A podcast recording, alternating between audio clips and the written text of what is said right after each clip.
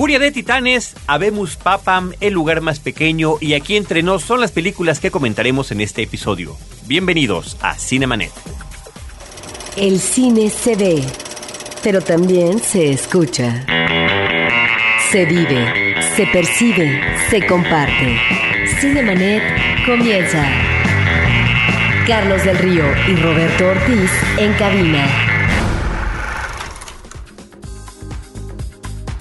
www.cinemanet.mx es nuestro portal, ese es el espacio dedicado al mundo cinematográfico en podcast. Yo soy Carlos del Río, les saludo, les agradezco que estén con nosotros y saludo a Roberto Ortiz. Carlos, habrá que celebrar que tenemos actualmente en cartelera dos películas mexicanas, un documental que yo creo que va a ser de lo mejor de este año, que es El lugar más pequeño de Tatiana Hueso, y por otra parte una película de ficción, una comedia, también eh, de una mujer de Patricia Martínez de Velasco que se llama Aquí entre nos. Celebrar no necesariamente que sean películas mexicanas, sino que sean de buena manufactura, Roberto porque de manera afortunada en general sí ha habido mucho cine mexicano, pero no todo de la calidad que uno quisiera.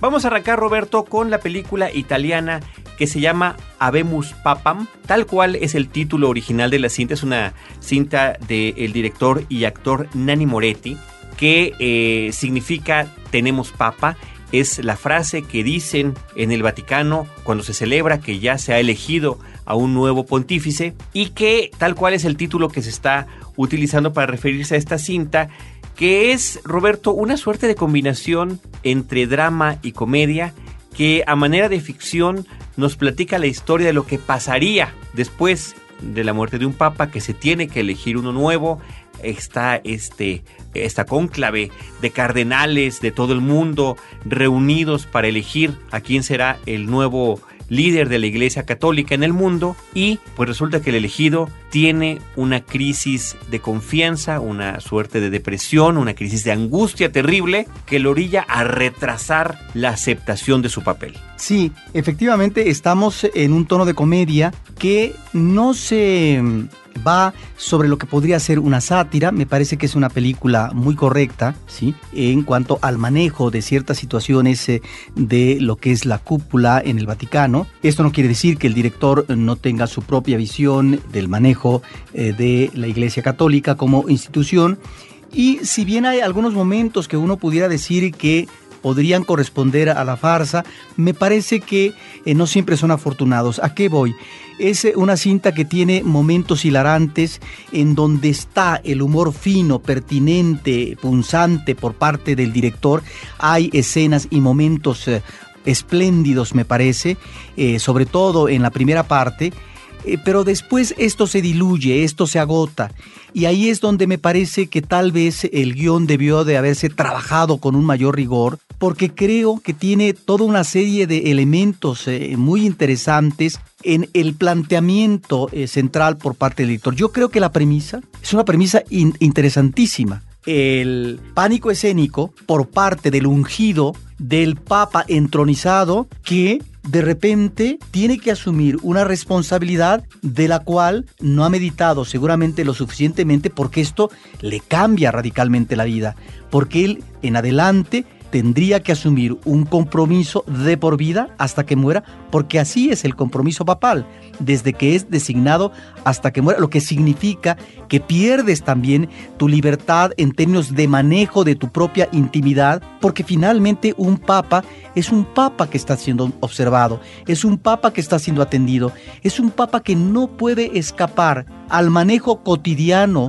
de lo que puede ser sus comidas, de lo que pueden ser sus espacios de meditación, de lo que son sus espacios públicos ante la gente para rezar o en sus giras, etcétera. Entonces, yo creo que la premisa es realmente muy atractiva. No, es una premisa interesantísima, me parece que es completamente original y, yo lo que quiero destacar, Roberto, es que no es una comedia todo el tiempo. La película va creando sus momentos a través de una historia que se está contando básicamente como un drama hasta que te das cuenta que tal cosa ya pisó la comedia. ¿Me explico? O sea, de repente esos momentos que tú le llamas de farsa son eso, están eh, distribuidos de una manera muy, muy apropiada, me parece, sobre todo en la primera mitad de la película. Creo que de repente la cinta podría perder el rumbo. No va efectivamente hacia lo que uno esperaría como espectador de por la experiencia que tendrá este hombre que no era ni siquiera uno de los candidatos que se veían como fuertes para poder obtener el puesto. Y otra cosa que me resulta muy interesante, Roberto, es que la película, a pesar de estar bromeando con algo que se considera muy serio, lo hace de una manera respetuosa, lo hace de una manera moderada, lo hace brindándole a, todo este grupo de cardenales que de repente, después de la selección del Papa, y que el Papa no se presenta ante el mundo, no se revela cuál es su identidad. Bueno, ellos no pueden salir del Vaticano, de alguna manera quedan encerrados y su comportamiento, lejos de ser el, en el que se muestra en muchas películas, incluiría yo las películas del Padrino, donde se muestran a, a hombres religiosos retorcidos y que manejan el poder a sus anchas y demás, que ha habido muchas películas en ese tono, incluyendo también esta película del Código da Vinci o muchas otras más, que no los maneja como un grupo de, gente bien intencionada. Muy relajada. Relajada. Y diríamos yo, de repente ese grupo de cardenales podría parecer un grupo de niños de diferentes países que están ahí reunidos. Juguetones. Juguetones, eh, simpáticos, cada uno con su propia personalidad. Y ahí encuentro yo algunos de los momentos más simpáticos de la cinta. Hay, hay otro personaje importante en la película que es un psicólogo ateo al que llama el Vaticano de manera secreta para que trate al Papa. Y bueno, la relación que se da entre este psicólogo, el Papa y los cardenales me parece que es simpatiquísima. Sí, en el fondo, Carlos, como tú dices, es eh, una película correcta eh, políticamente. Es una película... A pesar de lo irreverente del, del, planteamiento. Pero no, yo diría que no es una película que llega al tono irreverente como otros cineastas sí lo han hecho. Por ejemplo, en una de sus obras finales, Luis Buñuel, ¿cómo maneja al Papa a partir de un sueño? Bueno, pues el Papa, sí, lo llevan al paredón y lo matan, ¿verdad? Imagínate qué sueño, imagínate qué mirada tan fuerte por parte de Buñuel que era en ese sentido sí muy eh, contestatario con respecto a estos rituales propios eh, de la religión católica como institución. Aquí me parece que hay una corrección por parte del eh, director. No sé si esto es una losa pesada para la cinta. me parece que es más interesante toda una primera parte y después la película se diluye. Me parece que después se, se, cae la, película, pero en el fondo, a partir de esta corrección, creo, por parte de el director eh, Niani Moretti, que además escoge a uno de los actores emblemáticos del eh, cine europeo, que es Michel Piccoli, ya viejo, francés. ya viejo él, es el gran actor de Bella de Día, eh, una película también de Luis Buñuel con Catherine Deneuve. Lo que a final de cuentas nos está planteando es una reflexión sobre la posibilidad o no de que exista un verdadero liderazgo en la Iglesia Católica como institución y si verdaderamente estos papas últimos que hemos tenido logran eh, sortear de manera conveniente las diferentes demandas o realidades que se van presentando en el mundo. Me refiero a las exigencias que se han dado eh, de manejar toda una serie de reformas y que parece ser que no llegan ni van a llegar ni con el eh, papa más carismático de los últimos tiempos como Juan Pablo II, ni menos con un papa actual que es un papa muy conservador. En el fondo, me parece que Moretti está planteando esa reflexión y que es una reflexión honesta, sentida de este liderazgo y esta gran responsabilidad ante el mundo de los fieles de saber manejar de manera conveniente una iglesia que debe de incidir espiritualmente de manera efectiva y positiva en sus fieles. Un dato interesante es también, Roberto, independientemente de esa reflexión que estás haciendo y que es a la que nos invita el director, es que él, además de guionista, y de director es también actor, como suele hacerlo en algunos de sus filmes, en la cinta, y él interpreta ni más ni menos que a este psicólogo que llega al Vaticano. Es decir, también allí debe de haber algún dato que leer, siendo el personaje que él interpreta el que es el ateo, el que es el científico, pues el que utiliza la psicología o el psicoanálisis para llegar a sus conclusiones y es el que de repente también tiene un contacto cercano con el resto de los cardenales, a veces cordial, a veces jovial, a veces de regaño, a veces resulta el regañado y que me parece muy interesante. Moretti tiene varias películas interesantes, yo lo que más recuerdo y que más tengo presente es el corto que hizo en el 2007 en esta película donde se convocó a directores de todo el mundo, incluyendo a González Iñárritu de México para participar en esto que se llamó A cada quien su cine, el corto de Moretti es uno que se llama Diario de un espectador y que a nosotros en Cinemanet, en la versión televisiva que tuvimos de Filmorama, nos sirvió de inspiración, porque era justamente el estar en tal o cual sala de cine eh, recordando, en, de esas viejas salas de cine, recordando qué película habías visto allí. Sí, eso, un director sensible. Yo recuerdo una película de él que se llama La habitación del hijo. Es eh, un drama tremebundo porque es una familia que tiene muy bien establecidas sus relaciones. Eh, hay un vínculo afectivo, amoroso, armonioso y repentinamente, como suele ser la vida, surge un imprevisto, muere accidentalmente un hijo y esto destroza, desestabiliza eh, lo que es el núcleo familiar. Y es el drama que asume cada miembro de la familia en este duelo y en esta posibilidad o no de recuperación ante una pérdida que simple y sencillamente es irreparable. Bueno, esta es una de las grandes películas donde también él eh, tiene una, actor, una actuación importante. También, y también es psicoanalista, curiosamente. Es, el título original de esa película es La estanza del figlio, La estanza del figlio en la habitación del hijo. Pues bueno, aquí está Roberto, esta película que creo que sí vale la pena ver definitivamente. Es, ver un planteamiento muy original, es eh, ver un cine de verdad que nos lleva a, a lugares que no nos hubiésemos imaginado. Habemos Papam, si bien efectivamente creo que coincidimos en que es una película que fracasa al final, no deja de ser muy interesante por las cosas que ya hemos platicado. Pues ojalá toda esta ola de gente, ¿verdad? Que recibió recientemente al Papa con tanto eh, afán. Eh, fervor. Con tanto fervor, pues vieran esta película, les haría muy bien, yo creo. Bueno, pues ahí está.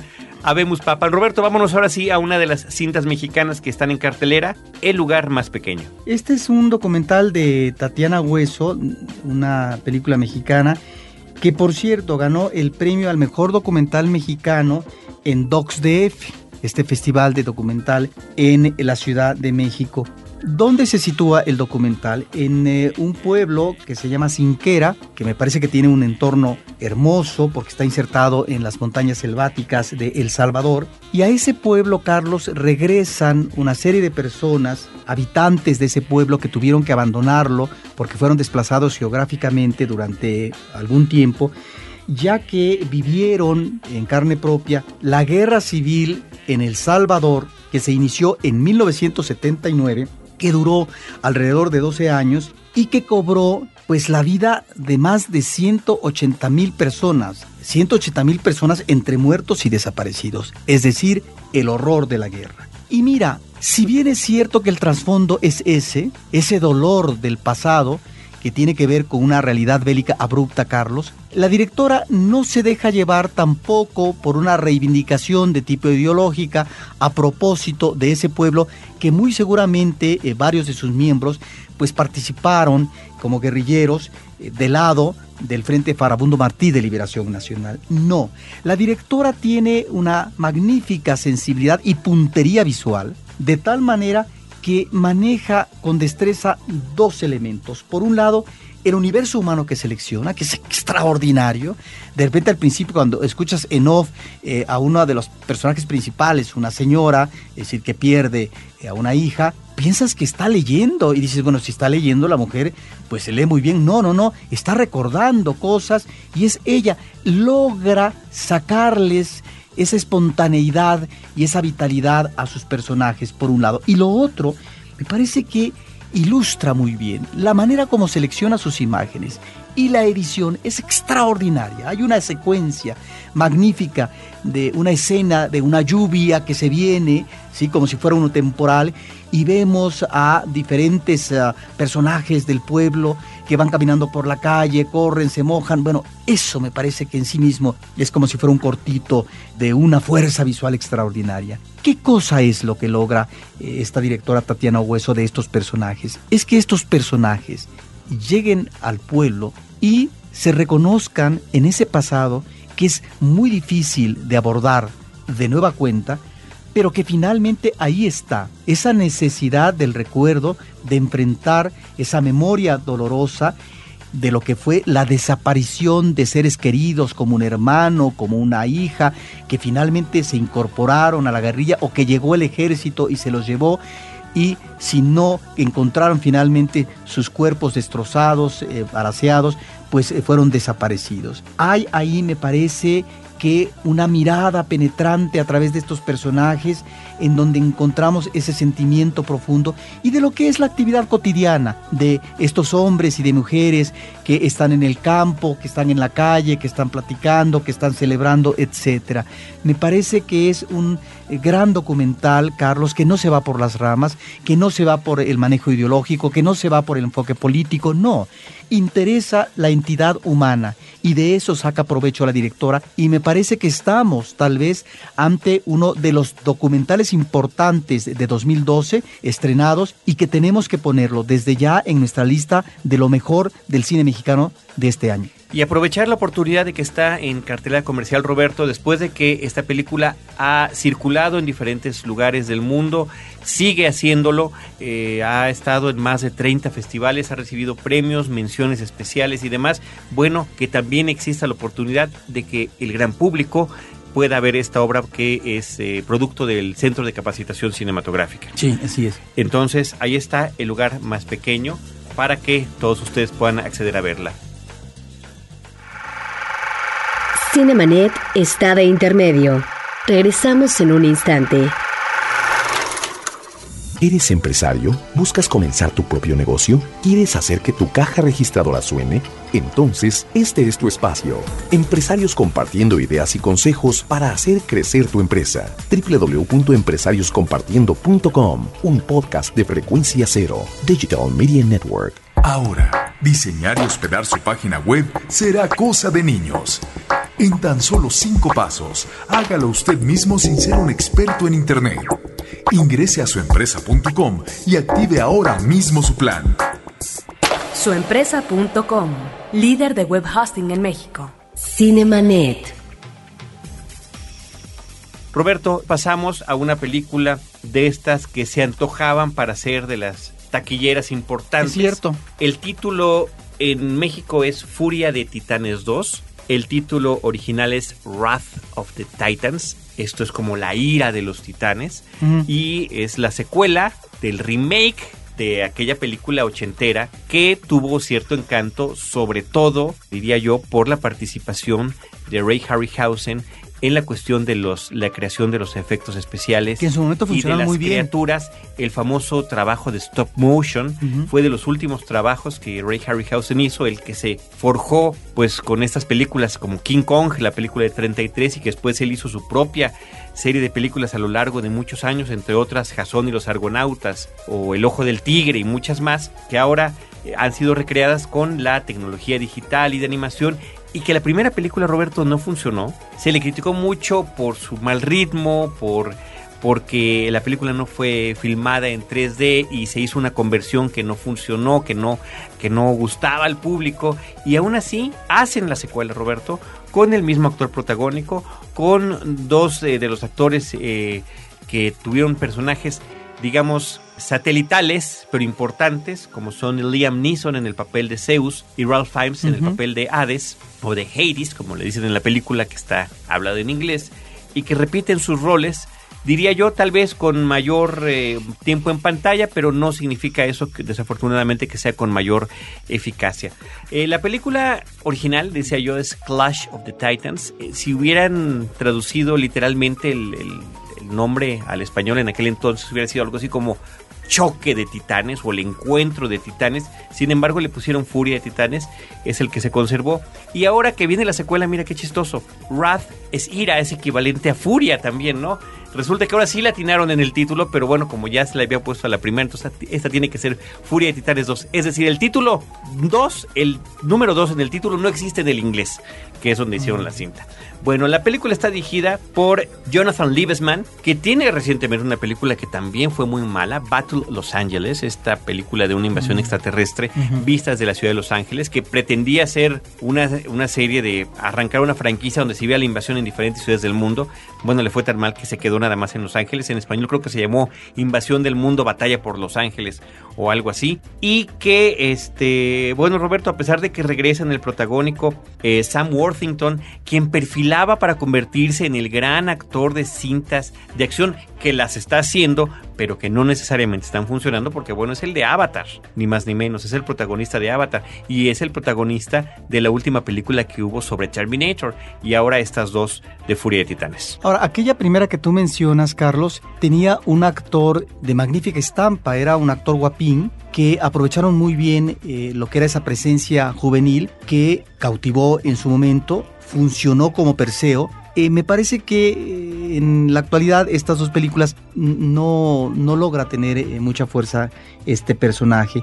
Y el problema, Carlos, es que el efecto por el efecto mismo finalmente no nos da una buena película. Es el problema de los efectos especiales cuando finalmente es lo único que hay que subrayar y sobre todo cuando se tiene la tercera dimensión. Pero bueno, si la justificación está en que una película vale la pena porque hay que verla en tercera dimensión, bueno, me parece que efectivamente esos elementos impactan y tiene uno que verlos. Es decir, Avatar, sí, que es un prodigio de la tecnología, pues hay que verla en pantalla grande, IMAX y por supuesto, como la vimos en tercera dimensión, claro pero eso no quiere decir que Avatar sea la obra maestra, ni mucho menos. También hubo problemas de historia, no, no, por de supuesto, personajes. y las comentamos en su momento. Exacto. Creo que pasa lo mismo con esta película.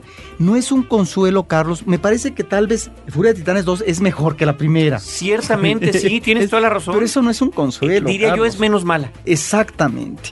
¿Y sabes cuál eh, es el problema? El problema no solamente está en la historia, el problema está también en los personajes y el problema está también en ciertas situaciones, Carlos, que no saben aprovecharse debidamente y que se vuelven hasta aburridas.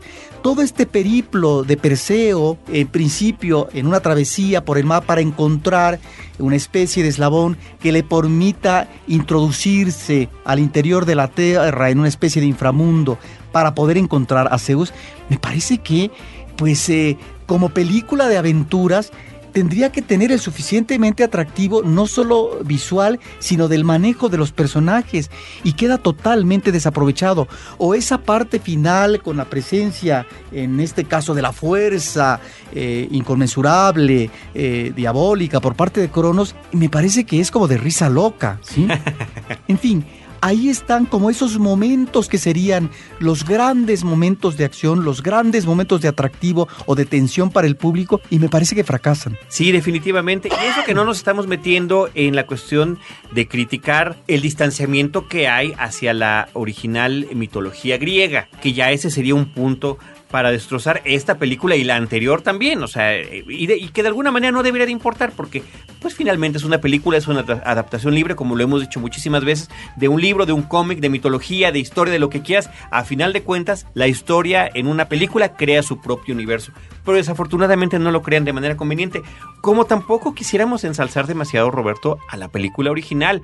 Fue una curiosidad del momento. Fue una curiosidad. Es una película que es interesante y que quizás sea recordada, insisto yo, por Ray Harryhausen, más que por sus actores. Tú mencionabas al, al protagónico, era Harry Hamlin, Claro. en aquel entonces el que interpretaba a Perseo. El que lo guía, el personaje de Amon, está interpretado por Burgess Meredith. Esta película cargaba como mucha, un, un contrapeso de tratar de agarrar de películas exitosas del momento algunos elementos. Burgess Meredith sirvió como el entrenador de Rocky en la película de Sylvester Stallone y aquí es el que entrena y ayuda a Harry Hamlin. a Pero en aquella que- película, Carlos, recuerdo que había un reparto actoral espléndido. Bueno, Laurence Olivier era Zeus, por ejemplo, ¿no? Estaba eh, Maggie Smith. Maggie Smith, sí, Habían, eh, Úrsula Andrés era Úrsula Afrodita. Andrés, pero estos, eh, estas deidades del Olimpo, Carlos, eran mucho más interesantes que estas deidades que vemos ahora, porque si observabas esta idea de los dioses que estaban para manipular, para definir y decidir el destino humano en la Tierra. Literalmente jugando ajedrez con ellos. jugando ajedrez con ellos. Y me parece que aquí en esta eh, Furia de Titanes 2 hay un elemento que creo que no se aprovecha del todo, que es cuando Zeus le dice, le comunica a Perseo, entra de nuevo en nuestro bando, ¿sí? Aunque eres como mitad dios, mitad humano, digo, eh, eh, no eres Un dios, semidios. un semidios, pero entra de nuevo ¿sí? en, en nuestro eh, grupo selecto porque se viene un peligro para la humanidad. Es más, la humanidad puede desaparecer Para la humanidad Sí. y los dioses. de tal manera, ¿por qué? Porque la humanidad está perdiendo la fe en sus dioses. Bueno, ahí está un elemento que me parece como ingrediente inicial, pudo haberse manejado de una manera más apetecible, pero ni siquiera. No, o la renuencia de Perseo de, de, ser el gran héroe que debería de ser tratando de vivir una vida común como pescador. Que ¿no? eso también me parece muy pobre. Cuando tú ves toda esta parte inicial de él, que está en una comunidad de pescadores, eh, una comunidad pues que se ve que es más bien una comunidad precaria, no está él viviendo eh, ni mucho menos en la abundancia y la relación con la comunidad, con el hijo, de eso realmente hay muy poco en la película. Si efectivamente después eh, de esta muerte del el ser querido, de la mujer que amaba, y que bueno, él quiere quedarse en la tierra para finalmente aterrizar un destino apacible, humano, con su hijo, pues tampoco eso se aprovecha, esa relación con el hijo que no solamente aparece inicialmente, sino después también, pues es un tanto insignificante. Sí, y el desperdicio aquí de los actores que también son grandes actores contemporáneos. Roberto Liam Neeson, que me parece uh -huh. que tiene una presencia formidable. Hace de todo el señor, de repente hace unas cosas que son grandes obras y de repente hace películas como esta, donde se ve disminuido. Lo mismo digo de Ralph Fiennes, que también es, es eh, poderosísimo. Imagínate nada más que esos dos hombres estuvieron al mando de Steven Spielberg en la lista de Schindler, ¿no? Qué diferencia de papeles y de presencia fílmica en aquel entonces. Y el personaje femenino en esta ocasión lo interpreta Rosamund Pike. Él, ella es Andrómeda, la reina Andrómeda. Y que me es una actriz que a diferencia tuya, a mí me gusta esta mujer. Eh, Tiene buena voz. en la voz de Andrómeda está muy bien, como si fuera una reina, ¿sí? No, tiene buena presencia. Ella es eh, uno de sus papeles importantes previos. Fue en la última película de Pierce Brosnan como James Bond en la que interpreta a una de las chicas Bond, efectivamente. Así que es una, es una pero que no ha des, nunca terminó de despuntar. No. Y esta era una oportunidad de decir, creo que está bien en pantalla, pero nada más, ¿no? Sí. El único que yo rescataría que me gusta su personaje, y me gusta él siempre, la verdad, Bill Nighy, que es estupendo como Hefestus, está muy bien en su papel, es muy breve, desafortunadamente, pero es una de las cosas que se rescatan de la película. Y por ahí también está el referente a la película original de Furia de Titanes del 81, en la presencia muda en este caso, tal y como pasó en la película pasada, donde nada más hace referencia a aquel búho dorado que ayudaba una especie de Artudito, imagínate nada más. Sí, una especie de Artudito en la película ¿no? 81. A mí me parece excesivo en la, en la primera cinta, que ahora simplemente lo dejan ahí como un referente. Pues ahí está Roberto y queridos amigos cinéfilos, Wrath of the Titans. Ahora sí, esta es la ira o la furia de titanes o furia de titanes 2, como se llama en nuestro país. Terminemos este episodio, Roberto, hablando de una comedia mexicana que llama mucho la atención porque hace mucho que no había una comedia que realmente pensáramos que funcione en la pantalla grande y se llama Aquí entre nos. Sí, yo en principio pensé que iba a llegar a ver a Jesús Ochoa en el papel de Jesús Ochoa, que se vuelve insoportable a veces actoralmente, pero no, aquí me parece que está muy bien y estamos ante una película de ficción de otra directora que se llama Patricia Martínez de Velasco. Y mira, hay que celebrar, como decíamos al principio, en el caso de una comedia mexicana que en principio funciona bien, sobre todo la primera parte. ¿Qué cosa es lo que hemos visto últimamente en términos de comedia mexicana? Pues productos muy desafortunados en la vertiente romántica, Carlos. En esta vertiente donde parece que la mera imitación de ciertos clichés, uh -huh. de ciertos estereotipos hollywoodenses, ya por eso va a funcionar y la película se va a encaminar, pues no. Yo creo que la comedia es uno de los géneros más difíciles eh, en su abordaje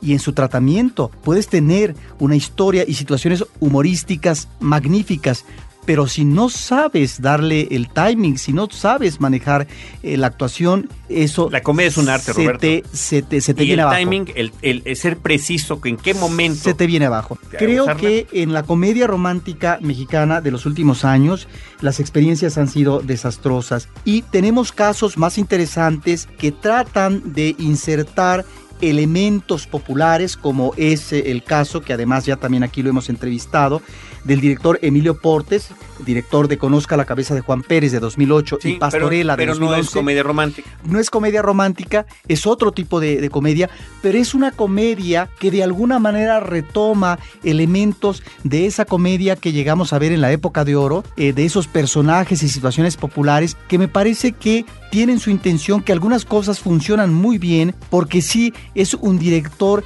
que observa muy bien a sus actores y sabe manejar ciertos eh, momentos, pero que al igual, desde mi punto de vista, que ahí tal vez tú no coincidas, tanto Conozca la cabeza de Juan Pérez con Pastorela, son películas que comienzan muy bien y que después son películas que se caen, no se sostienen y que me parece que ahí a lo mejor es un problema también de tratamiento de guion o de los personajes. Bueno, algo parecido sucede con Aquí entre nos. Estamos ante un personaje que se llama Rodolfo Guerra, que es Jesús Ochoa.